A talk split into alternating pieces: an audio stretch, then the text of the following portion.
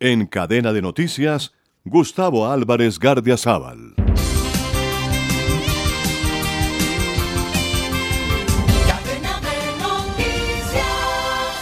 Pereira logró buen nombre y respeto nacional por el empuje de sus gentes, el civismo con que movilizaban hasta lo imposible y sobre todo por su capacidad de tolerancia a propios y extraños.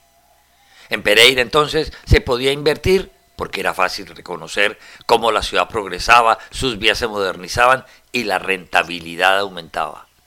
En Pereira también se podía parrandear sin peligro, lejos de la extorsión y la amenaza de los traquetos que se quedaban fuera de sus límites geográficos.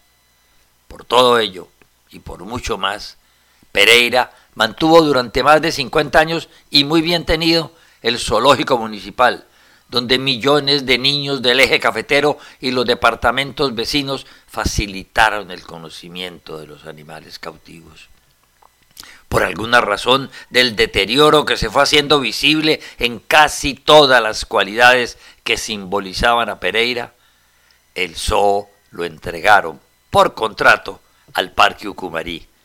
Y lo que era fue dejando de ser. El civismo y el empuje se volvieron recuerdos o los cambiaron por las cooperativas de contratistas con que se camuflaron los políticos la dirigencia de antaño comenzó a ser desplazada por los muchachos que se crearon tolerando o aún envidiando las andanzas de la cordillera.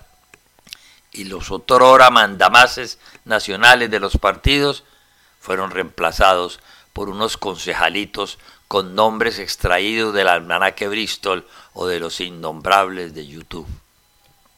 En el zoo acaba de registrarse un acto tan despreciable que le va a servir a Pereira de chapa vergonzosa para siempre.